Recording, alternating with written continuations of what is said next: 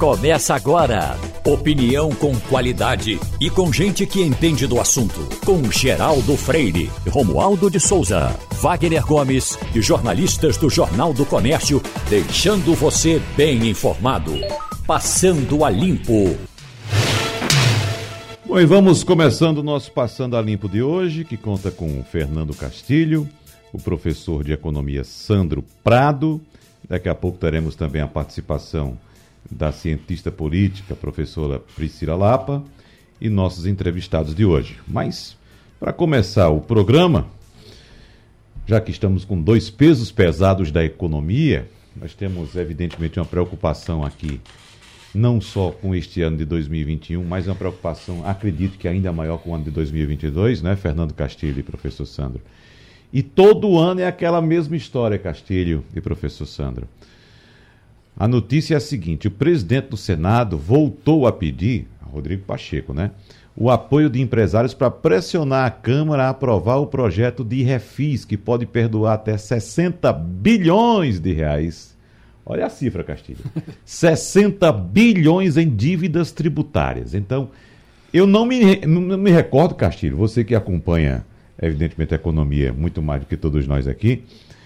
É, qual foi o ano que não teve? Eu não me recordo, eu sei que não teve, mas qual foi o ano que não teve um refis?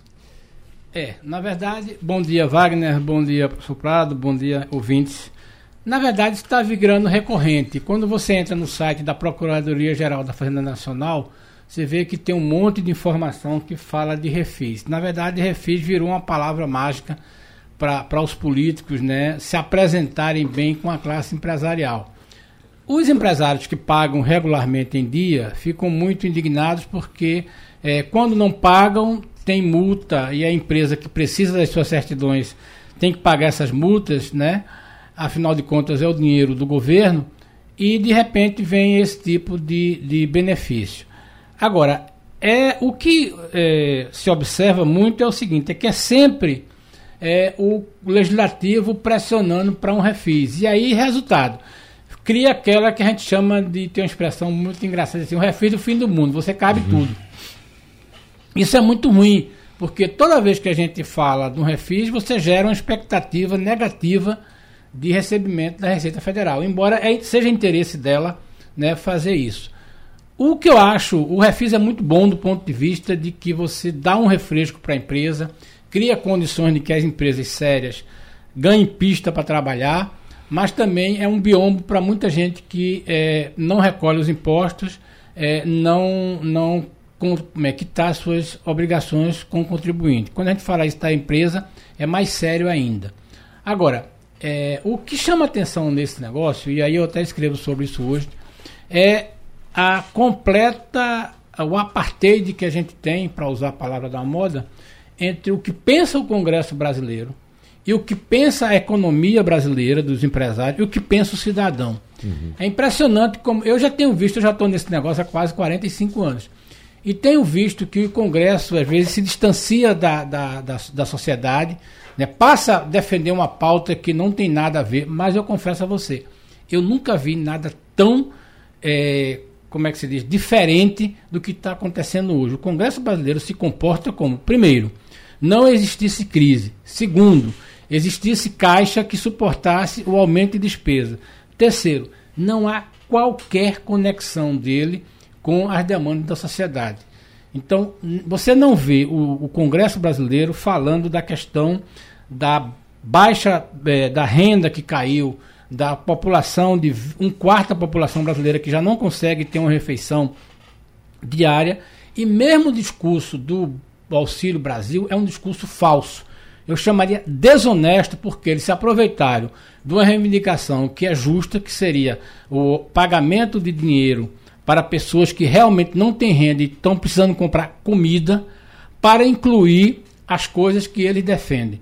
Então, eu não tenho nenhuma coisa. O pensamento do Congresso brasileiro hoje, ele chega a ser desonesto para com o contribuinte. Ele está cuidando da vida dele, está cuidando da próxima eleição, está destruindo as bases da economia brasileira, além do executivo, e fala uma linguagem que o povo não entende.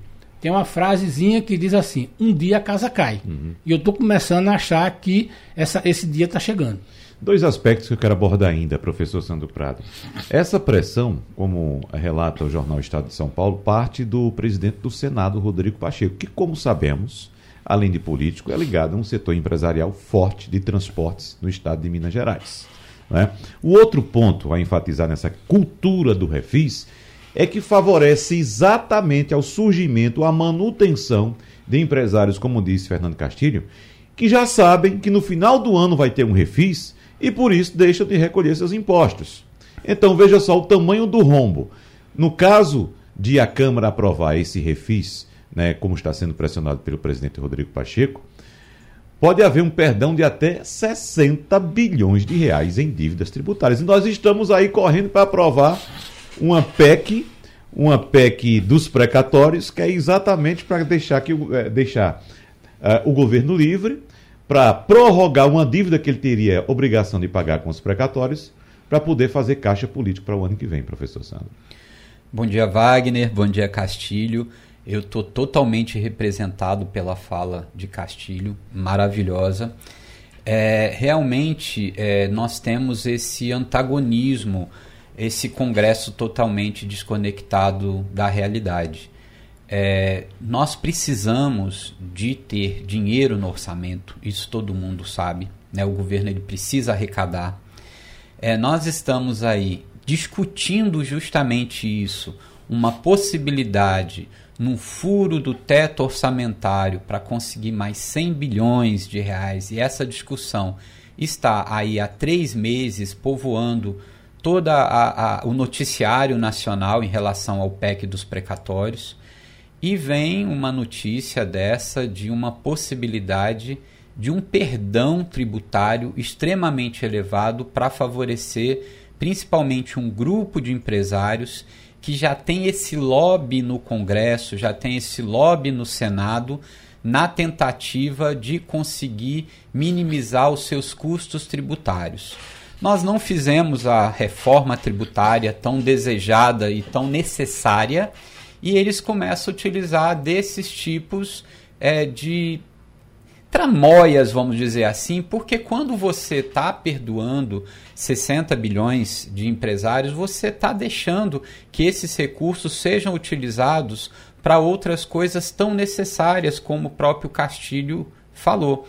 Hoje nós estamos com uma insegurança alimentar absurda, uma quantidade grande da população que foi realmente afetada diretamente na, pela crise, principalmente pelo processo inflacionário, pela queda de renda, pelo desemprego, que, mesmo tendo um recuo já esperado, continua muito elevado, mas a gente ter essas possibilidades em pleno século XXI aonde a gente ainda começa a fazer esses arranjos durante uma crise econômica para um perdão de uma dívida tão elevada, eu acho que isso realmente vai totalmente contra a sociedade, a maioria da população.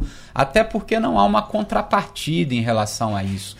Claro que as empresas precisam de capital de giro, precisam de dinheiro para investimento, etc e tal. Mas é como se você tivesse pegando 60 bilhões e transferindo para empresas.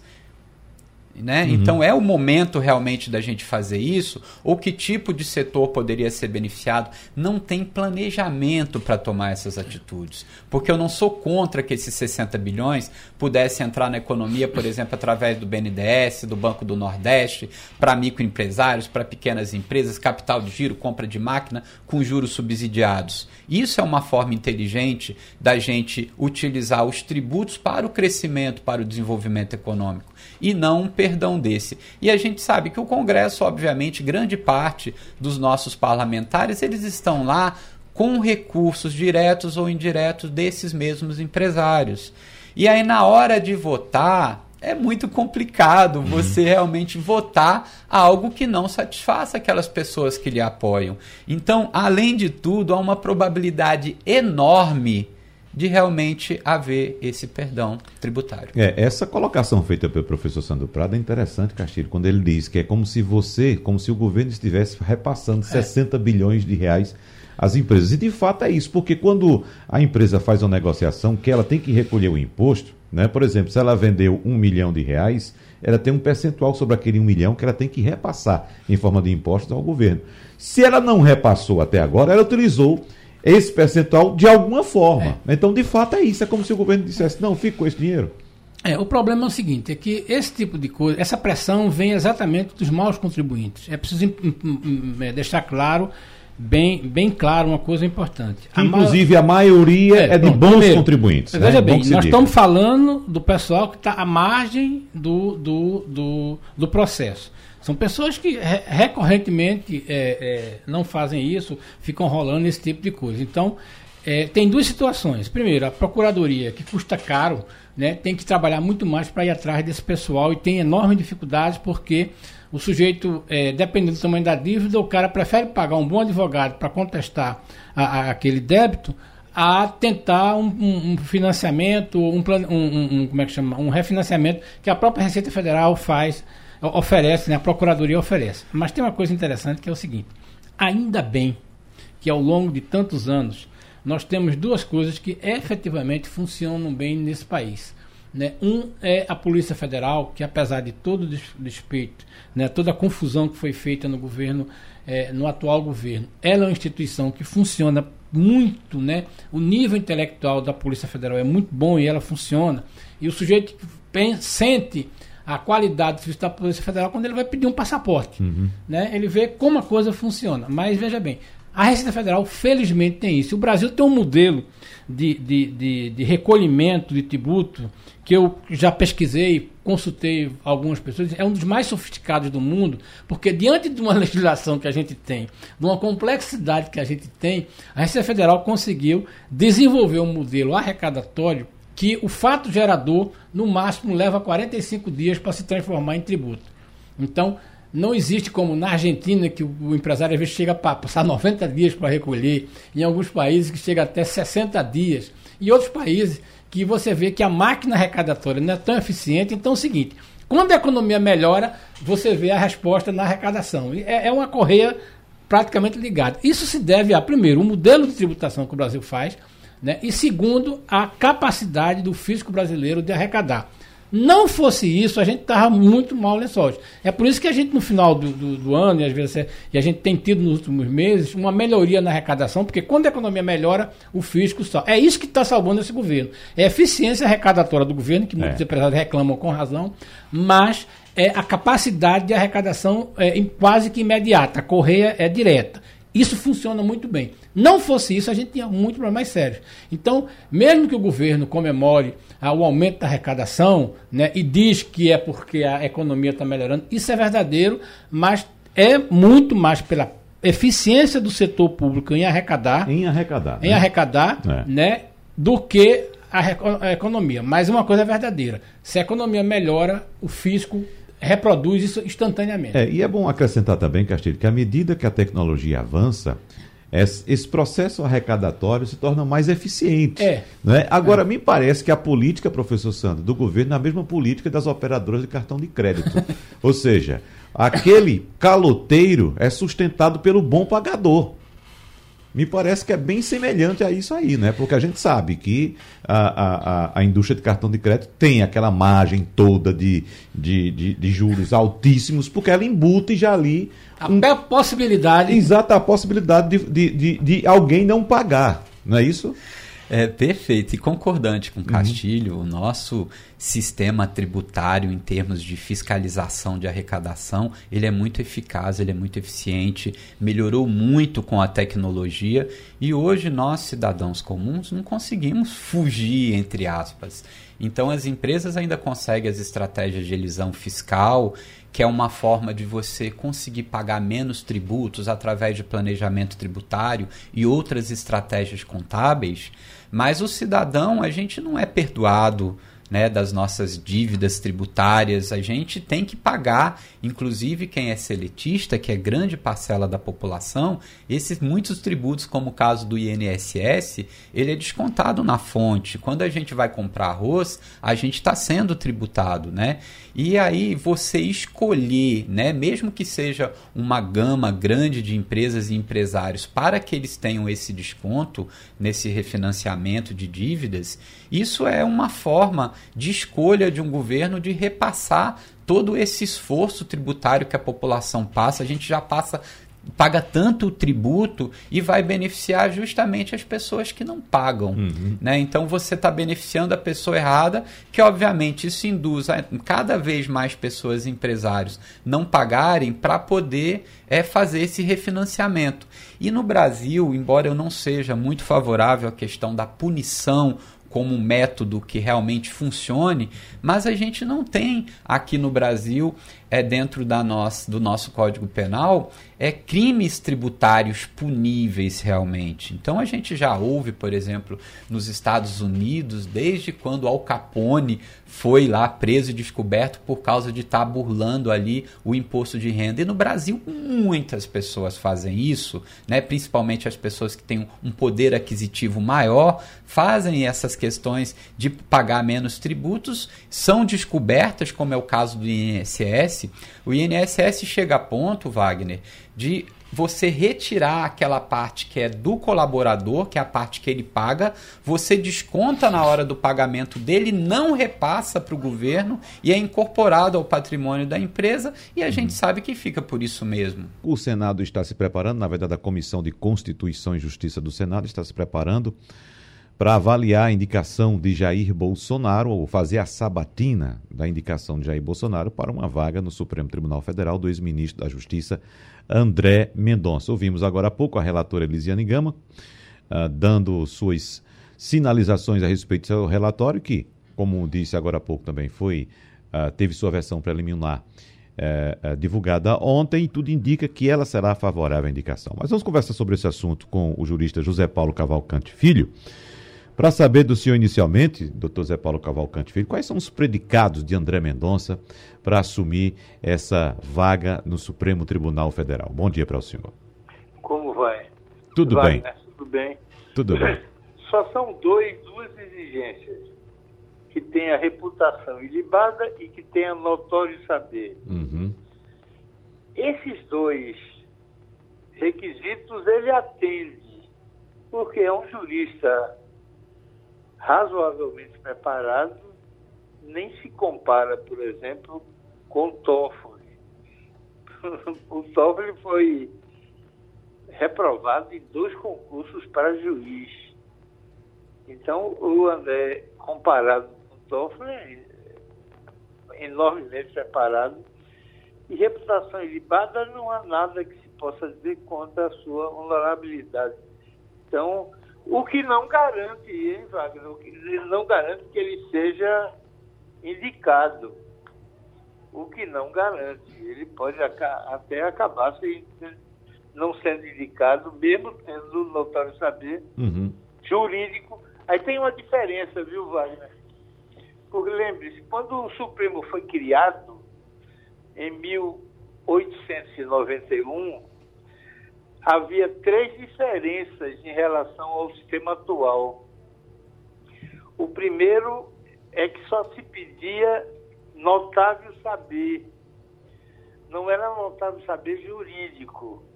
O que levou o presidente Floriano Peixoto a indicar o pai do humorista Agildo Ribeiro, que se chamava Cândido Barata Ribeiro. Uhum foi ex-prefeito do Rio, foi médico, e a justificativa é que ele tinha notável saber. Não era na área jurídica, mas isso a Constituição não pedia. A segunda diferença, Wagner, é que o cidadão ocupava o cargo assim que indicado pelo presidente. Então, o requisito da aprovação pelo Senado não era para ele assumir a vaga, era para saber se ele continuaria na vaga ou se estaria exonerado da vaga. Uhum. E A terceira, terceira diferença é que o debate se dava numa sessão secreta. Isso. Não havia sabatina, era uma sessão secreta. Então, isso já mudou. Então, hoje se pede só que tenha uma reputação limpa e que conheça bem direito, em condição de ser aprovado num concurso público, o que não se exigiu de Toffoli. E, e esse episódio faz somente 127 anos, né, doutor Zé Paulo Cavalcante, que Barata Ribeiro foi reprovado pelo Senado, como o senhor bem disse, após assumir a cadeira, que naquela ocasião, primeiro assumia a cadeira, depois era, era referendado ou não pelo Senado em sessão secreta, e Barata Ribeiro foi, foi reprovado, digamos assim, junto com mais outros quatro indicados por Floriano Peixoto, me parece que naquela ocasião por uma, uma disputa entre o executivo e o legislativo, né? Não, não sabemos, Wagner, aqui é o seguinte, dois, eram dois generais, eles apenas se formaram em direito e jamais dedicaram um dia de sua vida ao direito, eles foram militares a vida toda. Então, essa foi a justificativa. Os outros dois, um subprocurador da República e um diretor dos Correios, não se sabe porque as atas do Senado se perderam. Então, ninguém sabe o que é que levou os senadores a recusar esses dois últimos foram cinco. E ainda teve uma sexta vaga, viu, Vaga? Uhum. Não, é, não foi no Supremo, foi no Superior Tribunal Militar, que Sarney indicou a Luísio Alves, mas o Senado ia recusar. Então, como a recusa se tornou pública antes, o Aloysio renunciou à indicação. Então, ele não chegou a ser recusado pelo Senado, mas seria. Então, podemos contar seis recusas ao longo da, dessa história, o que é muito pouco. Os Estados Unidos, Wagner, tiveram 12. 12. Uhum. E, e algumas curiosíssimas. Eu acho que a mais curiosa é, foi em 1987, um cidadão chamado Douglas Ginsburg, porque descobriu-se que ele fumava maconha adulto. Uhum. Então, há uma espécie de jurisprudência no Senado americano que você, na juventude, pode fumar maconha, mas, mas adulto não pode, não. Uhum. De forma que essas coisas acontecem. Lá foram 12 recentes. Aqui foram 5 há cento e tantos anos. 127. É Floriano Peixoto, uhum quadro. Há quantos anos? 1894, 127 94, anos. Exatamente. Uhum. E, e um, um, que não foi recusado, mas seria, que foi a Luiz Alves, que realmente não, não tinha preparo para o cargo. É. Mas, vamos ver. Ah, o que há é um jogo político, na verdade. Não, o, o quem está sendo julgado não é o André Mendonça, que eu não conheço, viu, viu Wagner, mas todas as pessoas que o conhecem dizem que é uma pessoa tranquila, afável, simpática. Mas ele não está sendo julgado, não. Quem está sendo julgado é o chefe dele, é Bolsonaro. É, Castilho está louco aqui para lhe perguntar, mas já que o senhor puxou esse assunto agora, e, e, o senhor afirma que não o conhece, mas me chamou a atenção a informação de que ele, na, na, na, nos próprios cultos, nas próprias pregações, sempre enfatizou, doutor Zé Paulo Cavalcante, que não queria fazer faculdade de Direito. Ele foi forçado pelo pai que disse, olha, ele disse que o, o sonho dele era ir para um seminário de fazer teologia, mas foi forçado pelo pai a fazer direito. E mesmo formado, mesmo passando em concurso, eles procurava sempre, quando passava num concurso, um local onde para trabalhar, onde tivesse um seminário, onde ele pudesse trabalhar e cursar teologia. Então me parece que, como disse o próprio presidente da República, que foi enfatizado agora pela senadora relatora Elisiane Gama, é, a, a, indicação é muito mais por uma postura religiosa do que por um conhecimento jurídico. Pelo menos fica isso aparente, doutor Zé Paulo. Não, não acho não, Wagner. Eu acho que isso é uma bobagem. Ele não terá no, no Supremo, terá muito poucas chances de exercer essa visão religiosa. É que era preciso encontrar algo que o desmerecesse porque eles não vão poder recusar uma indicação ao, ao, ao Supremo só por dizendo que ele foi indicado por Bolsonaro. Tem que se inventar alguma coisa. Eu, eu, pessoalmente não dou nenhuma relevância a isso. Isso é, isso é, isso é absolutamente lateral, marginal, não tem nada a ver. Tem a ver, ele é uma pessoa preparada, é, é uma pessoa correta, é. Foi indicado Bolsonaro. Então você tem que, quem é contra, quem impor essa derrota política ao presidente Bolsonaro, tem que encontrar um pretexto qualquer. Não, não encontrar na sua. Deve ter sido vasculhado na sua vida, não encontrar nada de errado. Então se fixam nisso. Eu não conheço recentemente nenhum julgado do Supremo em que a visão religiosa tenha sido determinante para o julgamento. Não conheço. É possível que tenha havido no passado, é possível que no futuro venha a haver, mas é, é uma quantidade de casos tão ridiculamente baixa que tecnicamente isso não é razão para impedir a nomeação de ninguém. Mas o Senado é soberano e decidirá como quiser e a gente tem que respeitar. Uhum. Fernando Castilho. Bom dia, doutor Zé Paulo.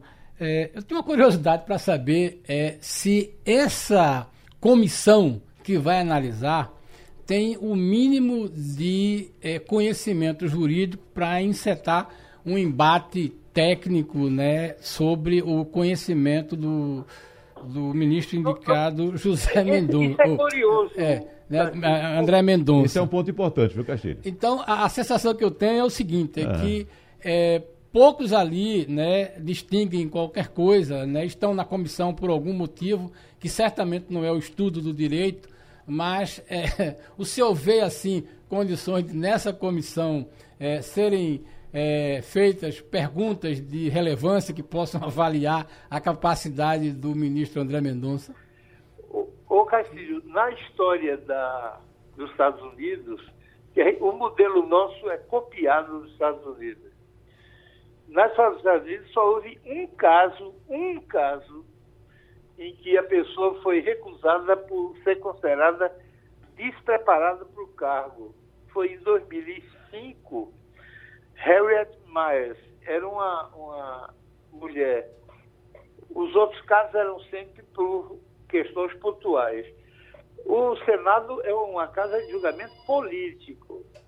A rigor, o fato. Nenhum, nenhum senador tem preparo mínimo para avaliar conhecimento de ninguém.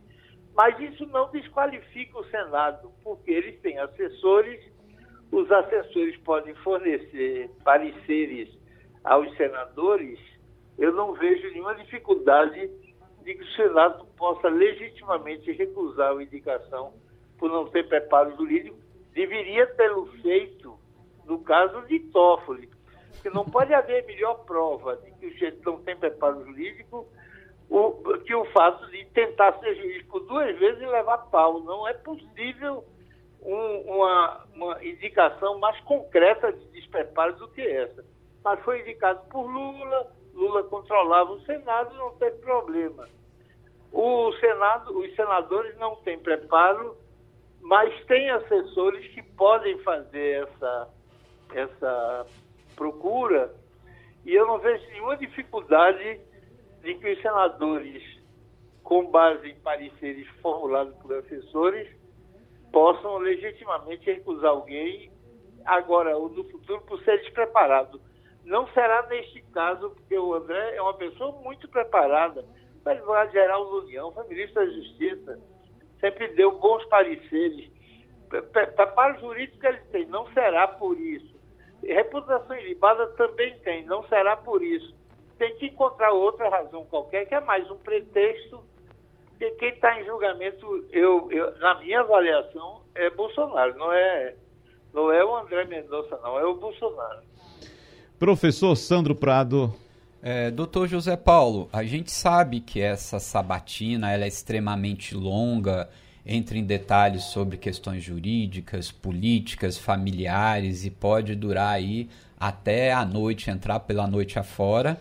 E realmente a gente vai ver a competência técnica de André Mendonça, como de várias outras pessoas que passam por ali, dificilmente uma pessoa vai para uma sabatina dessa já sabendo previamente que não teria competência técnica ou no mínimo que teria aí uma vida pregressa limpa para poder ocupar um cargo tão importante e principalmente vitalício, né, que ele fica até os seus 75 anos.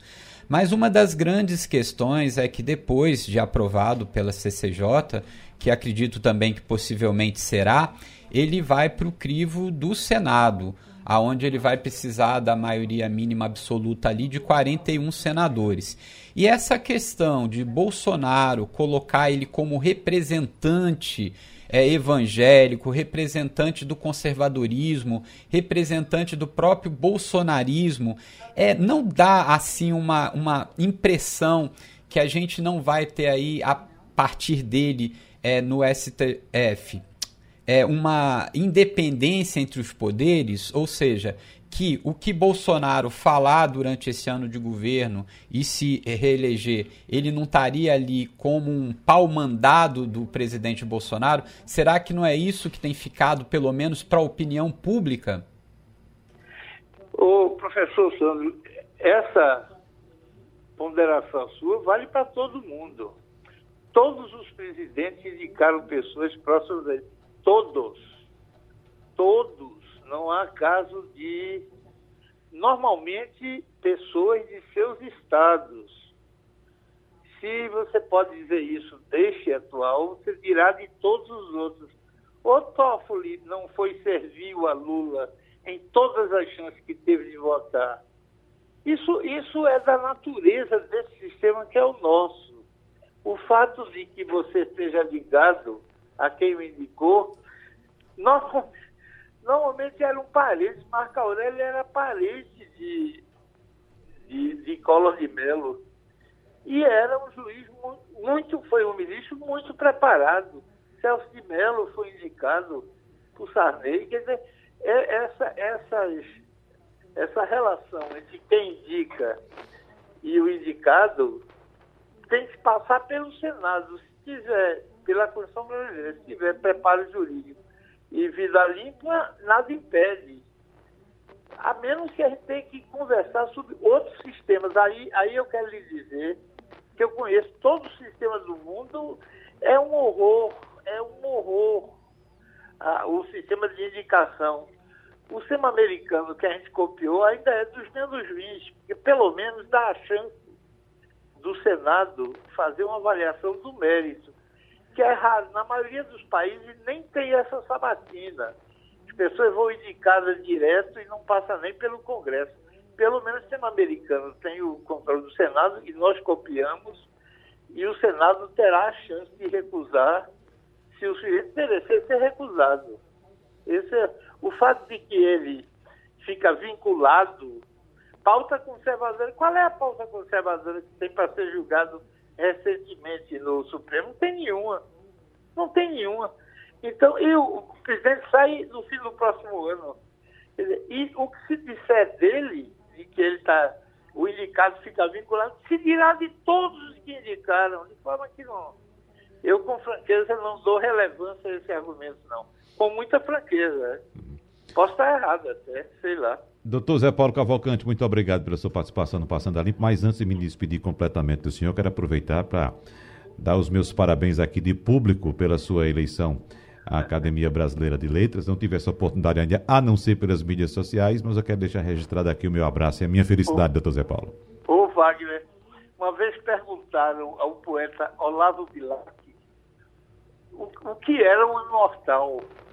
E a resposta dele eu acho que está valendo até hoje imortal é quem não tem onde cair morto. um abraço, doutor Zé Paulo. Um abraço, até. Já estamos também agora com a professora Priscila Lapa. Bom dia, professora, tudo bem com a senhora? Bom dia, Wagner. Bom dia a todos. Está tudo bem, sim, graças a Deus. E nós vamos conversar agora também com a doutora Vera Magalhães. Bom dia, doutora Vera. Tudo bem com a senhora? Tudo bem, bom dia a todos. Ótimo. Doutora Vera, eu quero trazer uma informação aqui que está sendo divulgada hoje pela manhã em todo mundo, apontando que é, a proibição geral de viagens não vai evitar a propagação da nova variante Ômicron do coronavírus.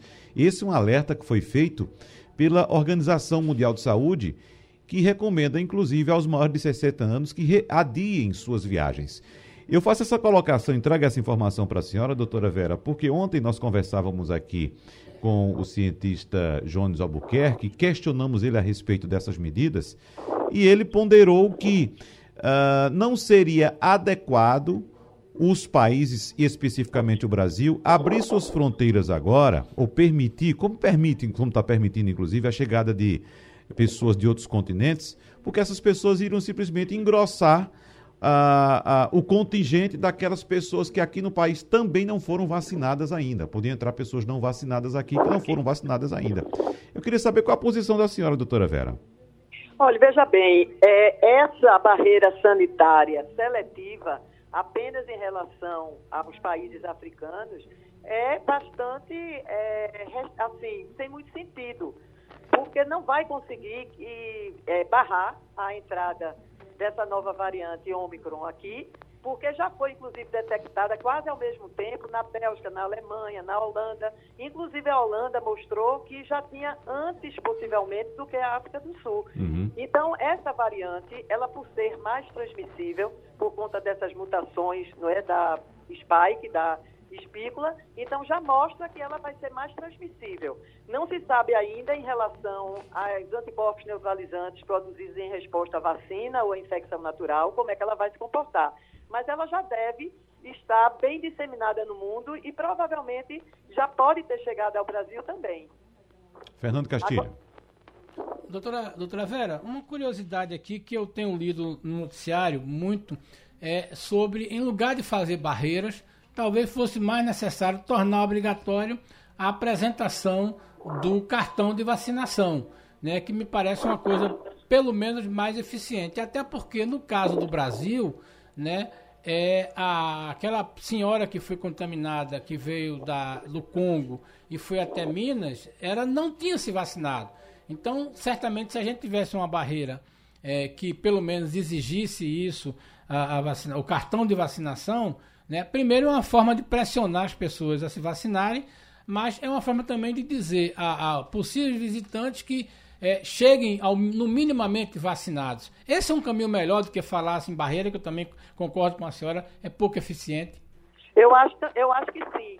Tanto exigir vacinação como teste, não é? Certo. Então faz os testes para entrar, até no caso assim, é, colocar uma quarentena além do teste, é, faz uma quarentena, a pessoa só sai da quarentena se o teste for negativo, e testar muito aqui dentro também, porque nós não estamos testando no Brasil. Há, nunca testou-se muito, e mais recentemente, com a diminuição da circulação viral, que houve realmente, é, pelo menos momentaneamente, então deixou-se completamente de fazer uma avaliação das pessoas desses quadros infecciosos, gripais. Então, eu acho que tem que aumentar isso aqui, assim como as medidas também não farmacológicas, uso de máscara,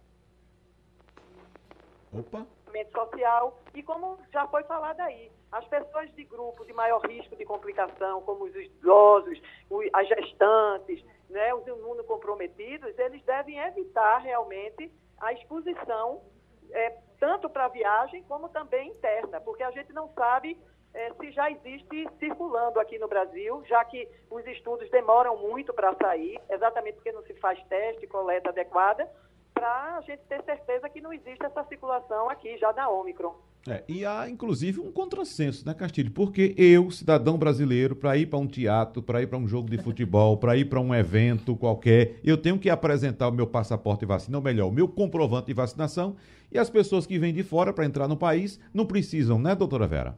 É, não tem o menor sentido, sentido. porque da Europa, né, que a gente tem já vários países confirmando a presença da Ômicron, e Estados Unidos com certeza também, então fica livre entrando sem nenhuma restrição. Então, isso não é possível, né? Eu acho que fazer pelo menos o teste, a carteira de vacinação ser exigida, é por aí. Eu acho que vocês é. estão corretos. Professora Priscila Lapa, alguma questão para a doutora Vera? Eu só queria perguntá-la sobre como é que ela vê em nível mundial, né, os principais erros e acertos quando surge uma nova variante dessa. É, não entendi. Em nível mundial, como é que se as condutas que são tomadas, é isso? Isso, quais os principais erros que os países eles cometem e quais os principais acertos para lidar com essa questão de variantes? Veja bem, a China ela é muito radical, né? Ela fecha todas as fronteiras para tudo, mantém as pessoas em lockdown, testam, mas deu certo. É, eu não sei se isso é possível em outros países, mas assim essa estratégia da China ela está sendo é, extremamente é, de sucesso. Entretanto, a do Brasil não tem sucesso nenhum, porque não existe restrição nenhuma e nem uma fiscalização no sentido de exigir, como a gente falou, vacinação. Então, essa está errada.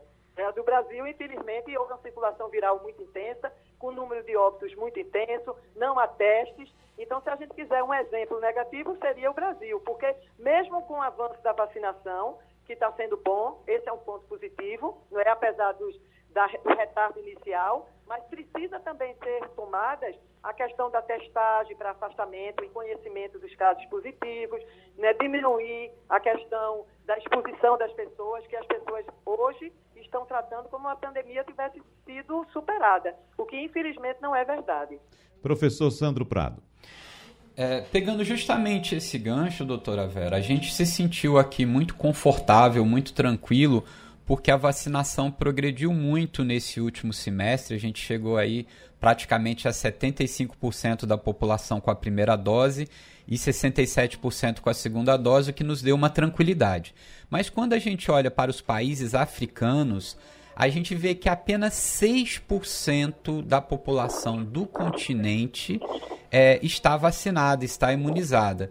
E apenas cinco países africanos que vão conseguir vacinar até 40% da sua população, um, um, né, um número muito pequeno, é, até o final do ano, né? agora até o final do mês. E justamente é, a África, que é um dos continentes mais pobres, aonde a gente vê mais miséria, mais pobreza, e obviamente há uma probabilidade, como aconteceu, do surgimento de novas variantes. Então, isso o mundo inteiro já sabia dessa possibilidade e não tomou o cuidado prévio. Agora vem como uma forma quase que de punição querer isolar a África do mundo. Né? Então, essas medidas simplesmente de se fechar as fronteiras, ela é extremamente nociva para um continente que já sofre tanto. Então, a senhora colocou aí a questão da carteira de vacinação, dos testes, da quarentena, mas o que, que nós poderíamos fazer hoje, os países desenvolvidos principalmente, para minimizar essa questão da África, do surgimento de novas variantes e principalmente para proteger o mundo, porque nós estamos num mundo conectado globalmente, onde as pessoas precisam viajar, precisam fazer negócio, turismo. Como é que a gente poderia aí é, surgir uma nova forma de poder minimizar esses efeitos, não só da Omicron, mas de novas variantes que podem surgir a qualquer momento? Você falou muito bem, tocou no ponto mais importante aqui dessa discussão.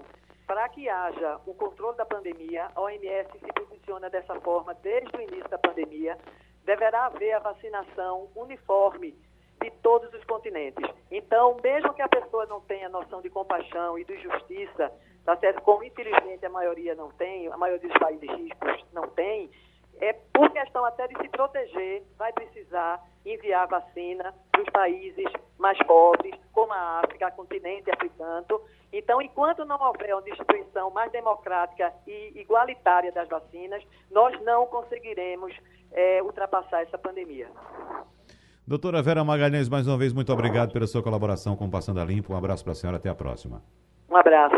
Professora Priscila Lapa, ontem tivemos movimentos importantes na política, principalmente a filiação do presidente Jair Bolsonaro ao PL, levou também o filho, o senador Flávio Bolsonaro, ao partido, e há também expectativa que cinco ministros também assinem a ficha de filiação ao PL.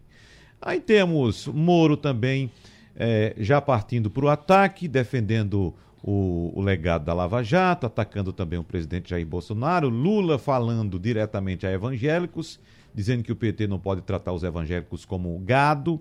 Enfim, muitas movimentações e há também uma expectativa em relação ao destino do ex-governador de São Paulo, Geraldo Alckmin, que, como sabemos, está sendo cortejado pelo PSD para ser candidato a governador, cortejado pelo PSB ou parte do PSB, me parece que outra parte tem uma certa desconfiança em relação a Alckmin, para ser vice de Lula. Aí o PT também fica dividido em relação à possibilidade de Alckmin ser vice de Lula, lembrando da rivalidade histórica entre PT e PSB. Enfim, é esse balaio de gatos que estamos acompanhando até agora nessas movimentações pré-eleitorais. Doutora Priscila, o que, é que a senhora avalia nesse momento? Até agora, o que é que eu observo, né, como a grande novidade desse processo todo? Bolsonaro sinalizar dentro, né, para um partido como o PL, que já tem toda uma identificação com esse segmento mais bolsonarista, né, como, por exemplo, o público evangélico, não tem novidade nenhuma, né, que ele levaria consigo né, um staff para dentro do partido. Isso, aliás, foi motivo de negociações também, porque a gente olhando de forma mais desavisada, parece que é sempre uma vantagem o partido receber e abrigar é, uma, uma, candidatura presidencial com toda a magnitude que isso tem, que isso traz. Mas isso requer também arrumações internas. Alguém tem que ceder espaço para que essas pessoas que ocupam posições de destaque e liderança, elas possam ter esse espaço também garantido dentro da nova legenda. Mas até aí não tem muita novidade. A grande questão de ontem foi realmente um Bolsonaro meio apático, né, dentro do seu processo de filiação, fazendo sinalizações para o público, né, que já já é cativo, né, do bolsonarismo, mas fazendo ali também algumas colocações sobre as instituições. Ele mais uma vez se refere ao STF, né, como uma instituição que atrapalha, digamos assim, os planos do governo. Do outro lado, a gente vê Moro fazendo essas primeiras movimentações, tentando realmente arrancar votos desse público mais à direita, esse público mais fiel. E, por outro lado, a gente vê aí, acho que a grande novidade do momento nessa movimentação eleitoral é, de fato, essa possibilidade que está sendo ventilada de Alckmin ocupar, sair do PSDB, e aí isso já é uma questão de tempo, ele já tem os dias contados para isso acontecer, porque desde o processo de 2018 ele não tem mais o espaço que ele deveria ter no partido pelo quadro histórico que ele representa, e caso ele não dispute a eleição de 2022 de uma forma de destaque, ele provavelmente se apaga politicamente. Então, ele precisa encontrar esse lugar caso ele, queira, de fato, dar continuidade à sua trajetória política.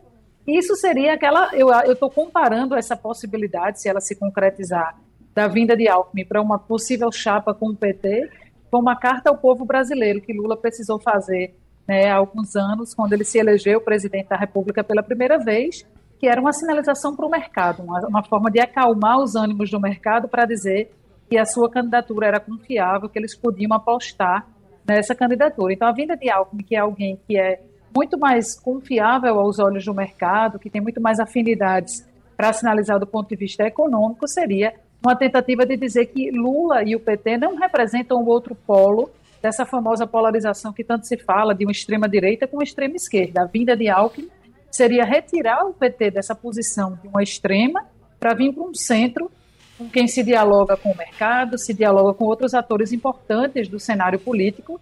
Isso é uma tentativa clara né, de viabilizar o projeto né, de uma forma mais efetiva. Aquela ideia, vamos nos unir em torno de um inimigo comum, de combater um inimigo comum, que é o bolsonarismo, que é esse extremismo da candidatura de Bolsonaro. Agora, claro que tudo isso tem que ser combinado com o eleitor, né? não basta os estrategistas dos partidos estarem pensando dessa forma, precisa que o eleitor engula isso. Né? Tanto o eleitor de Alckmin, que é o eleitor também que tem um sentimento antipetista, como o próprio eleitor do PT, que não sinta que isso é um abandono das causas históricas e que isso seria uma incoerência histórica do partido também. Castilho.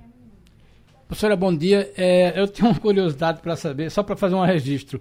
É, é, é profundamente injusto né, se dizer que o mercado é, não rejeita Lula, né, eu diria que é ingrato, porque os oito anos do governo Lula, o mercado financeiro e as empresas foram muito bem tratadas. Eu acho que isso é mais um discurso, porque, veja bem, mais do que é, é, é qualquer outro governo, o setor empresarial, o setor financeiro, dialogou muito bem com, com Lula e a história está provando isso aí, está registrado. Claro que houve o problema é, do mensalão do, do Petrolão no, no, começo do segundo governo e no governo Dilma, estabilizou, mas é aquela história. As relações entre empresários, o setor empresarial pesado e o setor financeiro pesado sempre dialogou muito bem com Lula. Mas eu tenho uma curiosidade para saber o seguinte: é, como é que vai ser essa chegada do Geraldo Alckmin para dar esse viés né, os seus verniz é, é, bem comportado do Geraldo Alckmin, se ele escolher o caminho do PSB. Porque, veja bem, há uma declaração do, do, presidente do PSB que aceitaria desde que houvesse uma negociação, mas é aquela história. É como se o presidente Lula dizendo assim: olha, eu preciso da vaga de vice que seja colocada no PSB, porque só existem dois partidos para colocar. Primeiro seria o PSD de Geraldo de, de Kassab, que já tem um candidato, e o PSB. A minha curiosidade é saber, como cientista política, a senhora analisa essa recepção, como seria essa recepção do PSB se isso acontecesse é, é, do ex-governador geral com Alckmin, porque nos planos de vista do PSB desorganiza muita coisa no Brasil inteiro. Como é que a senhora analisa essa possibilidade? É, Castilho, eu concordo contigo. Essa questão de que Lula se relacionou bem com o mercado, né, mas isso ah, tem sido colocado narrativamente como não tendo acontecido. As pessoas esquecem disso. Né? Quando colocam Lula ou o PT numa extrema esquerda, as pessoas esquecem, desconsideram a experiência histórica do que é o PT no poder. Né? Que, aliás, isso foi queixa e motivo de afastamento de grupos históricos, das bases do partido, Exatamente. em relação ao governo. Né? Isso era uma grande crítica desses grupos ao governo do PT. Mas é, respondendo agora sobre Geraldo Alckmin, é muito curioso né, esse processo político. Algumas coisas que a gente no dia a dia, nos nossos relacionamentos, consideraria impossível, incoerente, desconfortável, desagradável, na política parece que esses pudores eles são sempre relativizados a depender do pragmatismo, né, da, da, da questão da hora, do momento. O PSB tem sido uma legenda procurando um lugar, o sol, na verdade, as legendas de esquerda, né, de centro-esquerda, procurando um lugar de se estruturarem para ocupar o vazio que o PT deixou do ponto de vista desse eleitor mais de esquerda, que historicamente se sentiu abandonado pelo, pelos erros históricos que o PT cometeu. Né? Mas são partidos que têm uma dificuldade de formar novas lideranças, de puxar os processos e parecem sempre um pouco é, reagentes. Né? Eles reagem àquilo que o PT decide, àquilo, é, o posicionamento que o PT tem diante da, da força, da potência eleitoral que o PT ainda resguarda né, perante o eleitorado. Eu acho que Geraldo Alckmin é alguém que já abandonou há muito tempo alguns dos seus preceitos, né, quando ele foi governador, né, quando ele é, atuou como essa grande liderança do PSDB, e eu acho que ele não teria muita dificuldade de se moldar. Como eu falei, é uma estratégia de sobrevivência, tanto né, para Geraldo Alckmin como para alguns partidos que precisam ter quadros que possam eleitoralmente somar né, e serem competitivos. Professora Priscila, a senhora já viu algum político morrer de cirrose? Sabe por que não morre? Não. Porque político é não tem fígado. É, simplesmente não é, tem fígado. Saudável. O que a senhora está falando é muito pequeno, professora Priscila, me permita, em relação ao movimento que foi feito ontem por Antônio Carlos Magalhães Neto em direção a Rodrigo, Rodrigo Maia. Ou seja, ele foi, a CM Neto expulsou Rodrigo Maia do Democratas e agora foi buscar Rodrigo Maia para se filiar ao novo Aliança Brasil. Veja só, para ser o nome do partido do Rio de Janeiro. Então, só se faz isso. E tá não... tudo bem, né? E tá, tá tudo bem. É tá tudo bem. É, tá é, todo mundo em casa. É, professora Priscila, muito obrigado. Um abraço para a senhora e até a próxima, professora. Bom, para gente, a gente ir finalizando aqui, já que o tempo já está bastante avançado, deixa eu trazer só um áudio que me chamou muita atenção aqui no, na primeira página de hoje, que foi a posição firme, Castilho e professor Sandro, do governador da Bahia, Rui Costa, em relação às festas de fim de ano. E isso tem um impacto econômico, né? Imagino que é Salvador cancelar as festas de fim de ano, e provavelmente o carnaval também, e para as outras cidades também. Então escutem e vamos trazer só um, uma opinião rapidinha de vocês em relação a esse impacto econômico. Escute. Dez capitais e o Distrito Federal anunciaram que não vão realizar festas de Réveillon neste ano por temor de um avanço da Covid com a chegada da variante Ômicron. Por enquanto, Recife, Fortaleza, Salvador, São Luís, Belém, Aracaju, João Pessoa, Campo Grande, Palmas e Florianópolis cancelaram as festas da virada para evitar aglomerações. O governador do Distrito Federal, Ibanez Rocha, também decidiu por não fazer nenhum evento.